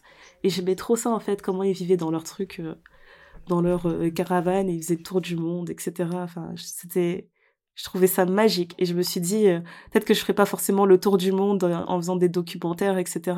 Mais ça m'a toujours attiré cette vie de nomade en fait, de me dire que que le travail que j'allais faire en fait devait à tout prix être devait à tout prix être créatif et euh, devait à tout prix me permettre en fait de voyager à gauche à droite. Mhm. et j'ai toujours aimé cette idée en fait d'inclure d'inclure euh, mes enfants en fait dans dans les projets euh, que j'allais faire en fait. Et je me disais euh, tu vois si je dois organiser un événement il faut que il faut que je puisse être en mesure d'emmener un enfant avec moi sur le terrain. Et je me suis toujours dit en fait que c'était c'était comme ça que j'avais envie de de vivre la transmission tu Mhm. vois c'est ça je me l'ai ça je me le suis beaucoup imaginé c'est vrai Ouais. donc c'est plus ça la vision que j'ai et j'espère que j'espère que je suis sur la bonne voie hein, parce que tu vois des fois je fais des montages je leur montre comment faire les montages etc mais c'est vrai que depuis la pandémie je les ai pas trop emmenés euh, Mm. je les ai pas trop emmenés sur le terrain mais un truc qui compte beaucoup pour moi alors que c'est vraiment un truc que je détestais avant tu vois Ouais. avant d'être maman je supportais pas quand on faisait des programmes et euh, on faisait des programmes entre adultes on va dire et euh, quelqu'un ramenait son gosse maintenant moi je suis devenue le genre de personne on fait un programme je demande toujours est-ce que les en- des enfants ils peuvent venir à cet endroit là est-ce que ça marche? Est-ce que truc? Et du coup j'emmène toujours au moins mes filles parce que bon mon fils il est trop petit euh, pour euh, apprécier ce de genre de sortie où t'es avec des grands Mhm. mais avec mes filles j'aime beaucoup faire ça Mais après, Genre, j'ai été invitée à un anniversaire d'une copine et tout, j'ai dit ok, je viens avec mes gosses. je suis venue avec les filles, elles ont trop aimé. ouais, mais t'as eu la politesse de demander avant de les imposer. Oui, oui, voilà, c'est vrai, je fais toujours ça. Et euh, voilà, et du coup, euh, ça m'a vraiment transformée parce que maintenant je suis le genre de personne. Si euh, tu me dis ouais, ben malheureusement, ouais, les enfants ils peuvent pas venir à tel endroit, ben là je vais hésiter à sortir parce que je sais que mes filles elles sont devenues tellement euh, fusionnelles qu'elles vont me regarder genre, ben, tu pars, mais et nous alors? Et... je, je aujourd'hui, je suis capable d'annuler un programme parce que je peux pas partir avec mes filles. Et est-ce que tu as peur que ça, ça change? Parce qu'on dit beaucoup qu'il faut en profiter tant que ça dure, parce qu'il y a toujours un moment où les enfants, ils en ont marre des, des parents. Est-ce que tu as peur que ça change? Ouais, ouais. Du coup, tu profites à fond maintenant? Je profite à fond maintenant, mais je suis persuadée que les rapports vont changer, mais je vais pas perdre euh, ce truc. Pour moi, c'était important. Je me disais que on a un âge où il faut vraiment que je je fasse tout pour avoir une belle relation avec elles, mhm. où euh, elles ont la sensation qu'elles peuvent venir me voir et, me confier euh, des, des, inquiétudes, des peurs ou des choses comme ça. Et euh, ouais, j'ai toujours, de toute façon, j'ai toujours eu l'impression que le temps nous était compté pour tout et n'importe quoi. J'ai toujours l'impression que le temps m'est compté, donc je, je fais au mieux et je me, et je sais aussi que des fois je le dis à mon mari, je dis ouais, fais ça avec eux, truc, fais truc, et genre, je vais le forcer parce que je lui dis, tu sais pas combien de temps ça va durer, surtout quand t'es quand t'es un père. Moi, je pense que c'est plus les pères qui perdent. Mm. Euh, tu peux être proche de ta fille, etc. Quand elle est petite, par contre, quand elle va grandir, mon Dieu, la façon dont elles vont l'effacer, c'est, ça risque d'être violent. Ça risque vraiment d'être violent. Je vois pas, j'ai, rarement vu des filles à l'adolescence qui étaient toujours aussi collées, collées à leur Ou alors elles ont vraiment une, une, relation fusionnelle avec lui, quoi. C'est ça. Donc, euh, moi, je m'inquiète pas trop. J'ai l'impression que les mamans, elles gagnent toujours là-dessus. c'est nous les, les bestes. ouais, voilà, c'est nous. On verra ce que ça donne, mais euh, ouais. Je, ça, ça, je, ça, je m'inquiète pas trop. Et là, je, je, profite du maximum. Et la question que tout le monde se pose maintenant, que tu as dit que tu penses avoir tes enfants avant 30 ans et tout, enfin, il y a deux mhm. questions. Non, une question, pardon. Parce que l'autre, tu as déjà répondu. Euh, c'est pour quand le quatrième? Est-ce que tu penses à, euh, ajouter un autre enfant? Est-ce que tu vois, est-ce que tu as subi, euh, est-ce que tu vas plier sous la pression sociale qui te dit que bon, tu es encore jeune, tu peux en ajouter T'as vu? Est-ce que c'est quelque chose où tu te poses la question, où tu as le sentiment d'avoir terminé? Est-ce que tu, parce que entre guillemets, tu as une maternité classique, mariage, bébé, bébé, bébé. Mhm. Euh, est-ce que tu te dirais, est-ce que tu l'imagines euh, Enfin bref, la suite? Ouais, la suite, ben, je dirais que ce que j'ai appris vraiment euh, de toutes ces grossesses, etc., et de toutes ces naissances, c'est que c'est important d'avoir assez d'amour à donner à chaque enfant. Mhm. Tu vois, dans l'épisode précédent, je te disais euh, que toi, tu as un grand cœur, tu es capable d'avoir de l'amour pour tous tes enfants, tes neveux, tes nièces, tes, euh, les petits cousins, etc. Mais tout le monde n'est pas capable, en fait, d'avoir cet amour et cette, euh, cette attention et cette bienveillance pour chaque enfant. Mhm. C'est pas facile, tu vois. C'est vraiment pas facile. Pour l'instant, je, je, trouve que je suis capable de bien donner aux trois. Mhm. Et, et pour moi, le plus important maintenant, c'est de savoir que euh, si jamais euh, il y a une addition euh, qui se fait, eh ben, il faut que je sois en mesure aussi d'avoir ce temps-là. Je sais qu'avant, j'aurais été très, j'aurais été beaucoup dans la comparaison à dire c'est pas normal, il faut que moi je fasse tout ça, etc. Alors que lui il fait pas ça et tout en, parlant de mon mari. Mhm. Mais maintenant je suis plus du tout dans ça. Je, je, réfléchis vraiment à comment moi je crée ma relation avec mes enfants. Et chaque personne, que ce soit leur, euh, leur père, leurs oncles, leurs tantes, etc., ils créent la relation qu'ils créent, tu vois. C'est plus, euh, c'est plus mon souci. Ce qui compte pour moi, c'est de savoir que euh, quand ils vont repenser à leur enfance, ils se diront, ben moi en tout cas, à chaque fois que j'avais besoin de maman, elle était là, tu vois. C'est tout ce qui compte. ouais, donc voilà, je me dis que si un jour je j'ai un quatrième enfant, la première question que je me poserai, ce sera ça en fait. C'est est-ce que j'aurai l'impression d'être complètement débordée, de plus réussir à, à bien jauger? Tu vois, un peu comme euh, les, les, polygames dans l'islam. on leur dit, ah, tu, tu vas ajouter une femme, mais il faut l'aimer aussi. Il faut subvenir à ses besoins aussi. Est-ce que t'es capable? Si t'es pas capable, non, tu dis n'importe quoi, arrête.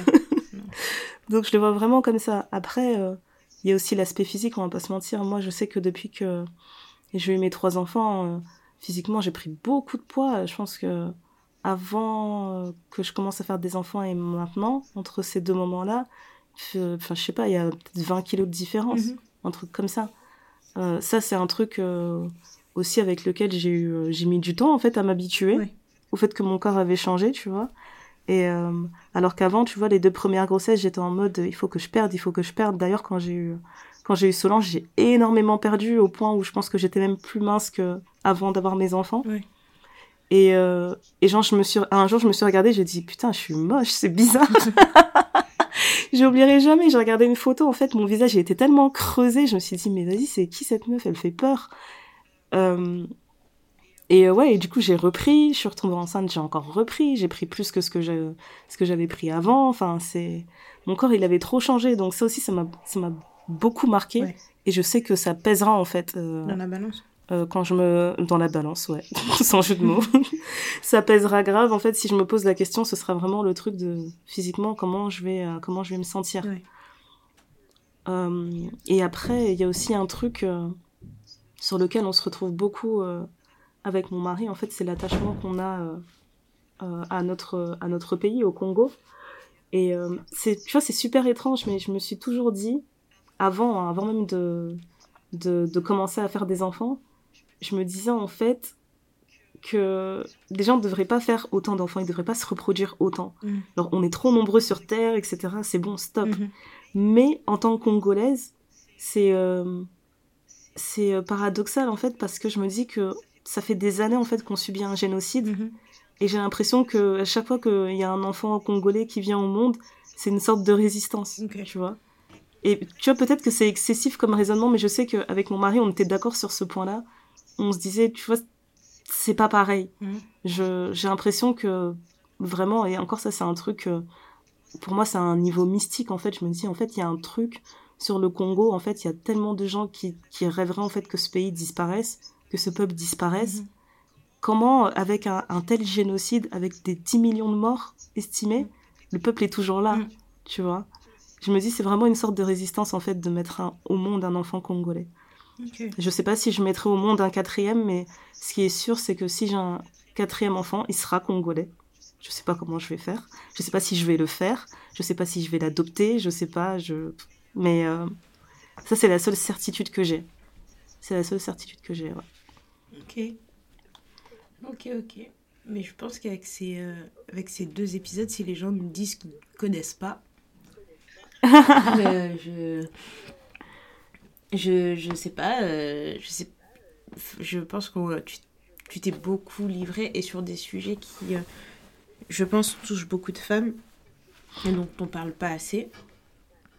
Et, euh, et, voilà, et on vous, enfin, par ces deux épisodes, c'est, on vous présente deux parcours différents, on vous invite dans nos réflexions, qui pour chacune, je pense, sont toujours en cours parce qu'on n'est jamais à l'abri d'un revirement de situation, on n'est jamais à l'abri d'un d'un ok je pensais comme ça mais face à la réalité des choses et je pense que c'est ce qui est bien euh, mhm. aussi c'est de se permettre de grandir c'est se permettre de changer aussi. Et, euh, et voilà maintenant euh, on a alors je vais pas dire qu'on a plus de jardin secret parce que c'est pas vrai on en a toujours. Non j'avoue. mais c'était important pour nous de partager cette histoire et c'est vrai que ça fait longtemps qu'on réfléchit à faire ces épisodes.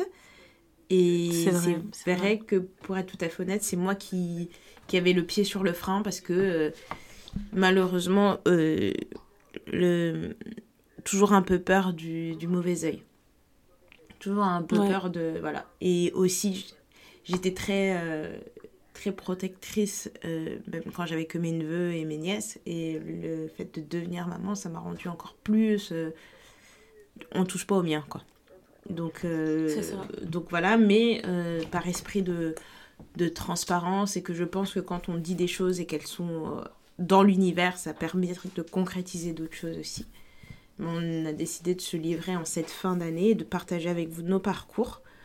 Et on va continuer de les partager avec vous, puisque c'est des choses qui vont peut-être évoluer. Peut-être que, peut que Naya va rajouter un enfant, peut-être que je vais en rajouter un aussi, peut-être pas. Euh, peut-être euh, mhm. on va décider de devenir une énorme famille nomade où on va acheter une caravane et on va faire le tour du monde dans notre caravane. si vous avez... Je vais trop générique. voilà. Euh, et, et, puis après, comme la vie nous amène toujours d'autres choses, là, on, a... Ndaya a touché à un sujet un peu... pas un peu, mais très sensible sur le fait d'avoir des fausses couches et de l'avoir des fausses couches dans son mariage, euh, sur l'avortement, l'avortement, comment on le perçoit, et avec tout ce qui s'est passé ces derniers mois et ces dernières années sur les droits des femmes, je pense que c'est des sujets qu'on va encore continuer d'aborder. Et, euh, mhm. et voilà, le, moi, ce que j'ai envie de. Les mots sur lesquels j'ai envie de terminer, c'est de se dire il n'y a pas un parcours qui ressemble à l'autre et il n'y a pas un parcours qui est plus simple que l'autre. Chaque parcours vient avec son jeu de, de, de difficultés et et je pense que chaque parcours est présenté à chaque personne avec le niveau de difficulté que la personne peut gérer c'est pas euh, vrai. je sais pas si j'aurais fait les mêmes choix dans le si j'avais eu le parcours de Ndaya je sais pas si j'aurais j'en serais sortie comme elle, elle en est sortie. Et je pense que c'est ça la, la, la, beauté du truc c'est que dans les moments où vous trouvez les choses difficiles n'hésitez pas à en parler parce que vous ne savez pas d'où peut venir l'aide et parfois même des personnes qui n'ont pas force quand on est parent parfois on se dit oui mais cette personne n'a pas d'enfant on peut pas comprendre. Oui mais peut-être que cette personne n'a pas d'enfant mais elle peut être d'un soutien d'une façon ou d'une autre. Ça peut être quelqu'un qui va vous qui va s'occuper de votre enfant le temps que vous preniez une après-midi pour vous ressourcer. C'est quelqu'un qui va pouvoir vous faire vos courses ça peut soulager surtout comme disait Ndaya le fait d'être parent ça mhm. ça amène un certain niveau d'anxiété qu'on ne connaît pas tant qu'on n'est pas parent. Et je ne pense pas que sur cette terre il y ait aucun parent qui soit à ce point zen où on se dit hop, ça c'est pas grave, on en reparlera demain. Donc, euh, donc, euh, donc voilà, euh, surtout ne pas hésiter à parler d'aide, de, à demander de l'aide. Et moi, le conseil que je donnerais, c'est de bien réfléchir avec qui vous faites vos enfants et comment vous faites vos enfants. Parce que. Ah, complètement. Complètement d'accord. Parce qu'il y a beaucoup de personnes aussi qui pensent qu'avoir un enfant, ça sauve un mariage, ça sauve une relation. C'est pas vrai faut qu'on arrête de vous mentir. Mhm. Et que et un avoir un enfant avec quelqu'un, c'est pas avoir un enfant avec quelqu'un jusqu'au moment où l'enfant est, est, majeur. Et qu'une fois que l'enfant est majeur, on n'a plus besoin d'être parent avec l'autre personne. Non, avoir un enfant avec quelqu'un, c'est pour la vie, jusqu'à ce que la mort vous sépare. C'est encore même, je pense, le plus gros engagement que tu peux avoir sur cette terre. Donc, euh, faites attention à vous, préservez vos cœurs, préservez votre énergie, euh, essayez de bien vous entourer et euh, on a toujours nos, nos comptes qui, nous, qui vous permettent de nous parler, de d'échanger avec nous. On essaie toujours d'être objectif et vous donner de bons conseils. On espère en tout cas que ce sont de bons conseils. Mais surtout, surtout, surtout, euh, parler, ne pas s'enfermer. Euh, on a vu dernièrement ce que ça pouvait causer l'enfermement dans certaines situations. Et on veut pas ça. On veut pas ça. On veut parce que parfois, en parler à ses proches, c'est un peu difficile, mais euh, écrivez-nous, enfin, écrire à quelqu'un. Parfois, juste le fait de poser ces mots, ça fait la différence. Et, et voilà, là, on, et puis on sait aussi que parfois c'est devenir mère c'est difficile surtout quand on, le cherche ardemment et que c'est quelque chose auquel on a toujours pensé on sait que ça peut être aussi difficile et que et d'entendre euh, euh, des gens se réjouir ça peut être aussi difficile à entendre donc on, comprend euh, tous les aspects, que, tous les impacts de la maternité. Et, euh, voilà, j'espère que ces épisodes vous auront plu. Euh, qu'est-ce que j'ai envie de vous dire? On va pas se parler pendant quelques temps. ça, ce sont les mauvaises nouvelles. parce que, bah, comme vous, on a besoin de recharger nos batteries. On a besoin aussi de, de s'organiser pour l'année prochaine. Euh, parce qu'il y a eu beaucoup de changements euh, dans nos vies, parce qu'il y a eu beaucoup de changements par rapport au Ténoir Podcast et qu'on veut continuer à le faire grandir, mais de la meilleure façon possible. Donc on va prendre un petit peu de temps pour nous, un petit peu de temps pour vous, euh, pour revenir. C'est vrai que là, cette dernière année, le, le podcast a particulièrement explosé encore. Donc il faut vraiment qu'on s'ajuste, qu'on s'adapte à ce changement, à cette évolution. Voilà et pour qu'on soit plus forte en 2023 ensemble, tel un clan, et qu'on continue de grandir et de d'être là les unes pour les autres. Et, euh, et voilà, donc on, on vous a donné deux beaux épisodes, deux longs épisodes. On vous fait des gros, gros, gros bisous. Vous savez où nous trouver. Oui. On vous fait des gros câlins, même si on n'est pas tactile, mais on s'en fout là. On, envoie des câlins, des bisous. Mais surtout des gros câlins avec nos microbes. Voilà, on partage, on diffuse les microbes. Ça va renforcer vos systèmes immunitaires. Et, Ah, ah, et- on fait ça pour vous. on pense à vous. Et on se dit à euh, février 2023. Voilà. Et avant ça, il y aura Un mois béni. un mois, vraiment, le mois des février, on revient en force. Ouais, ça va être magnifique. Et euh, en attendant, prenez soin de vous, passez de belles fêtes de fin d'année. Euh, on est toujours joignable, on reste joignable, mais on est un peu moins présente. On va, on va prendre le temps de se préparer à cette nouvelle année, à cette belle année qui s'annonce. Exactement. Et ben voilà. Merci énormément de nous avoir écoutés. À très à bientôt. très bientôt. Bye bye.